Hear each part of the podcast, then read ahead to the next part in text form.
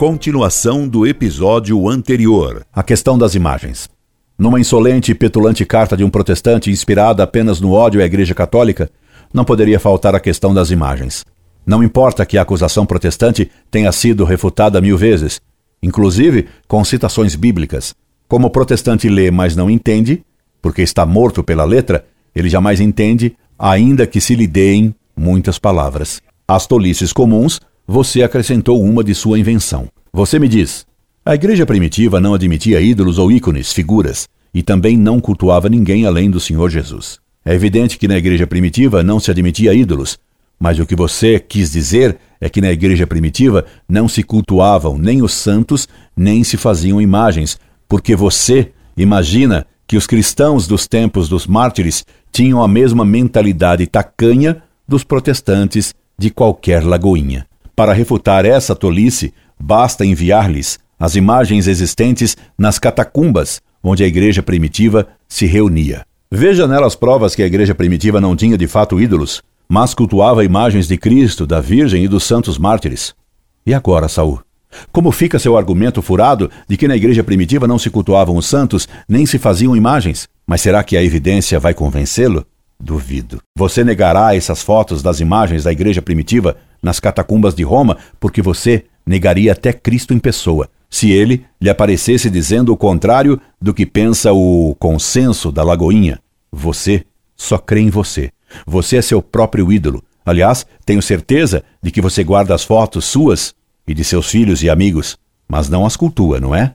Você só se cultua no templo escondido de seu coração. Você mesmo, teimoso Saul, certamente já leu, porque já lhe escrevi sobre isso, e ficou tomado de fúria, como seu homônico bíblico, as refutações dessa tolice protestante no site Monfort.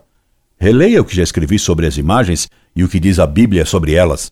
Quanto a Maria Santíssima ser a mediadora de todas as graças, isso também decorre da Escritura e da tradição. Evidentemente, Cristo é o único mediador absolutamente necessário de nossa redenção, porque só ele, sendo Deus e homem, poderia ter méritos infinitos para pagar a dívida infinita do pecado de Adão.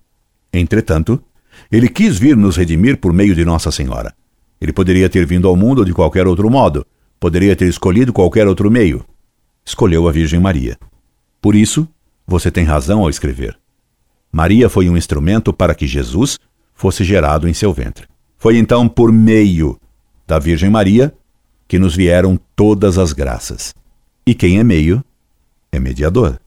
Maria é mediadora secundária por mediação hipotética, isso é, mediadora porque Deus quis, foi sua vontade, vir a nós por meio de Maria.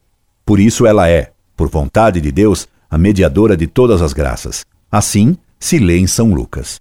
Aconteceu que, apenas Isabel ouviu a saudação de Maria, o menino saltou em seu ventre, e Isabel ficou cheia do Espírito Santo. Lucas capítulo 1, versículo 41. Repare que com o Senhor, Saul, acontece o contrário. Basta ouvir a saudação de Maria, você não fica cheio do Espírito Santo, mas sim cheio de furor contra a Virgem Maria. Qual será então o espírito que enfurece Saul? Medite bem nisso, mas não é difícil de descobrir. E prossegue o Evangelho de São Lucas dizendo: Exclamou ela, Isabel, em alta voz e disse: Bendita és tu entre as mulheres, e bendito é o fruto do teu ventre. De onde me vem a dita que a mãe do meu Senhor venha ter comigo? Porque logo que a voz de tua saudação chegou aos meus ouvidos, o menino saltou de alegria no meu ventre. Bem-aventurada a que acreditou, porque é onde cumprir-se as coisas que da parte do Senhor te foram ditas. Lucas capítulo 1, versículos de 42 a 45.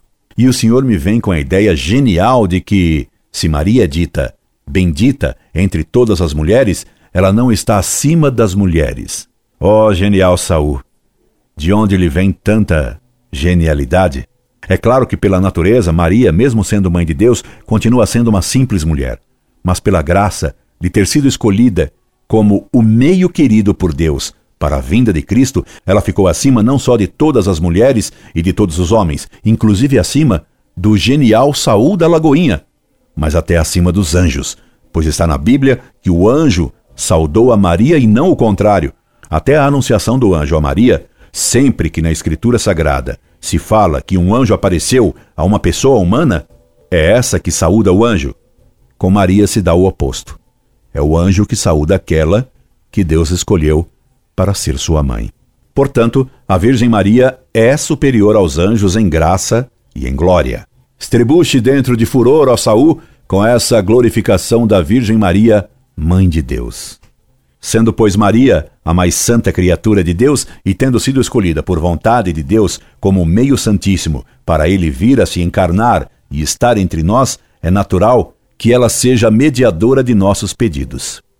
O Senhor lembra que Cristo disse que deveríamos pedir tudo ao Pai por meio dele, e isso é certíssimo. Porque, sendo Cristo nosso único redentor, todas as graças nos são concedidas pelos méritos infinitos de Cristo. Entretanto, se lê na Escritura que Deus admite que um homem reze pelos outros, em várias passagens, São Paulo pede que os fiéis de um lugar rezem pelos de outros locais. Ora, se um homem pode rezar por outro, se Deus atende os pedidos de um homem pelo outro, por que não se poderia pedir à Virgem Mãe de Deus, a criatura mais amada por Cristo, que peça por nós ao único mediador absoluto que nos conceda suas graças? Em Caná, foi a pedido de Maria que Cristo transformou a água em vinho. O primeiro milagre na ordem sobrenatural, a santificação de São João, no seio de Isabel, veio por meio da voz de Maria Santíssima. O primeiro milagre de Cristo, na ordem natural, o vinho das bodas de Caná, foi a pedido de Maria. E não me venha dizer que Deus não admite intercessores secundários, porque na Bíblia se lê que Deus mandou os amigos de Jó recorrerem à sua intercessão. Tomai, pois, sete touros e sete carneiros, ide a meu servo Jó, e oferecei um holocausto por vós. E o meu servo Jó orará por vós. Admitirei propício a sua intercessão. Jó, capítulo 42, versículo 8. Recorra a Maria, insolente Saul, e ela lhe alcançará o perdão de tantas ofensas que fez a mãe de Cristo. Ou presume o Senhor que entrará no céu tendo odiado a mãe de Deus? Que filho receberia em sua casa aquele que ofendeu sua mãe? E Cristo será um filho tão pouco amante da honra de sua Mãe Santíssima, que o admitirá no céu, apesar de tantas negações da honra de Maria? Aquela que o anjo saudou por ordem de Deus poderia ser ofendida por um Saúl da Lagoinha sem que Deus se incomodasse? Pensa o Senhor que Deus tolera a desonra de sua própria mãe? O Senhor imagina possível esse absurdo e essa blasfêmia? O Senhor me pergunta através de que engano me acredito salvo, pois esse é outro engano seu. Eu não sou protestante para me acreditar salvo. Nenhum católico se acredita salvo. Por isso é que dizemos na Ave Maria que somos pecadores e pedimos à Mãe de Deus que rogue pela nossa salvação. E todas, todas as orações da Igreja se concluem sempre pela fórmula pelo mesmo Cristo, Senhor nosso, que vive e reina na unidade do Espírito Santo. Deus, por todos os séculos dos séculos. Amém. Mostrando que todas as orações somente podem ser atendidas por causa dos méritos infinitos de Cristo. O Senhor diz que sou um cavaleiro errante, dando ao adjetivo errante o sentido de ser capaz de erro. Nisso o Senhor está certíssimo. Por isso, não tenho seguidores meus, já que está escrito: Maldito o homem que confia no homem. Jeremias, capítulo 17, versículo 5. Diz ainda Saul, a doutrina católica romana, defendida com unhas, dentes e coração por pessoas como o professor Orlando, não é professor, apresenta Maria como a porta do céu, pois, de acordo com o seu pensamento, ninguém pode entrar no reino de Deus sem passar por ela. O Senhor não imagina que honra me concedeu com essas palavras. Tomara Deus que sempre eu seja como o Senhor diz, porque não poderia eu ter maior honra do que defender com unhas, dentes e coração, o senhor esqueceu de colocar, com argumentos, que Maria Santíssima é a porta do céu. Iano Acelli. A Virgem Mãe de Deus é sim a porta do céu. É porta do céu porque foi por essa porta, como explicou Santo Ambrósio na citação que lhe dei acima, foi por essa porta que Deus desceu até nós. Portanto, para ir até Deus é preciso passar por essa mesma porta, por Maria. Por Maria, Cristo veio ao mundo. Só por Maria se vai do mundo até Cristo no céu. E para concluir e demonstrar-lhe que sempre na igreja se honrou a mãe do nosso único Deus, Jesus Cristo. Cito-lhe o discurso de São Cirilo de Alexandria, no concílio de Éfeso, para combater o herege Nestório, o negador da dignidade de Maria. Salve, ó Maria, Mãe de Deus, Virgem e Mãe, estrela e vaso de eleição. Salve, Maria Virgem, Mãe e serva. Virgem, na verdade, por virtude daquele que nasceu de ti. Mãe, por virtude que cobriste com panos e nutriste em teu seio. Serva, por aquele tomou de servo a forma. Como rei, quis entrar em tua cidade, em teu seio, e saiu quando lhe aprouve, cerrando para sempre sua porta, porque concebesse sem concurso de varão, e foi divino teu parto. Salve Maria, templo santo, como chama o profeta Davi quando diz: O teu templo é santo e admirável em sua justiça. Salve Maria, criatura mais preciosa da criação. Salve Maria, puríssima pomba. Salve Maria, lâmpada inextinguível. Salve, porque de ti nasceu o sol da justiça. Salve Maria, morada da infinitude, que encerraste em teu seio o Deus infinito, o Verbo unigênito, produzindo sem arado e sem semente a espiga incorruptível. Salve Maria, Mãe de Deus, aclamada pelos profetas, bendita pelos pastores, quando com os anjos cantaram o sublime hino de Belém. Glória a Deus nas alturas e paz na terra aos homens de boa vontade. Salve Maria, Mãe de Deus, alegria dos anjos, júbilo dos arcanjos que te glorificam no céu. Salve Maria, Mãe de Deus, por ti adoram a Cristo os magos guiados pela estrela do Oriente. Salve Maria, Mãe de Deus, honra dos apóstolos. Salve Maria, Mãe de Deus, por quem João Batista, ainda que no seio de sua mãe, exultou de alegria, adorando como luzeiro a perene luz.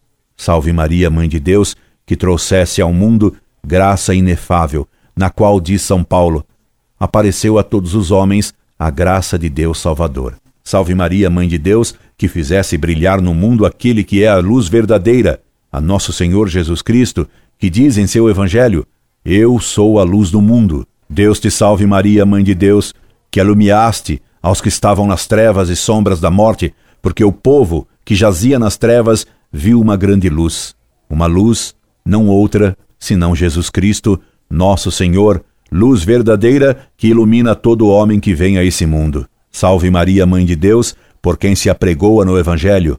Bendito que vem em nome do Senhor, por quem se encheram de igrejas nossas cidades, campos e vilas ortodoxas. Salve Maria, Mãe de Deus, por quem veio ao mundo o vencedor da morte e o destruidor do inferno. Salve Maria, Mãe de Deus, por quem veio ao mundo o autor da criação e o restaurador das criaturas, o Rei dos céus. Salve Maria, Mãe de Deus, por quem floresceu e refulgiu o brilho da ressurreição. Salve Maria, Mãe de Deus, por quem luziu o sublime batismo da santidade no Jordão.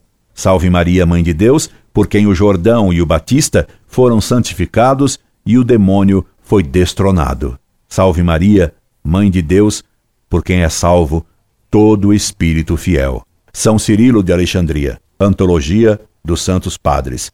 Editora Paulina, São Paulo, 1973, páginas 389, 390. Que Deus e a Santíssima Virgem tenham piedade do Senhor, pobre herege blasfemador. Orlando Fedeli.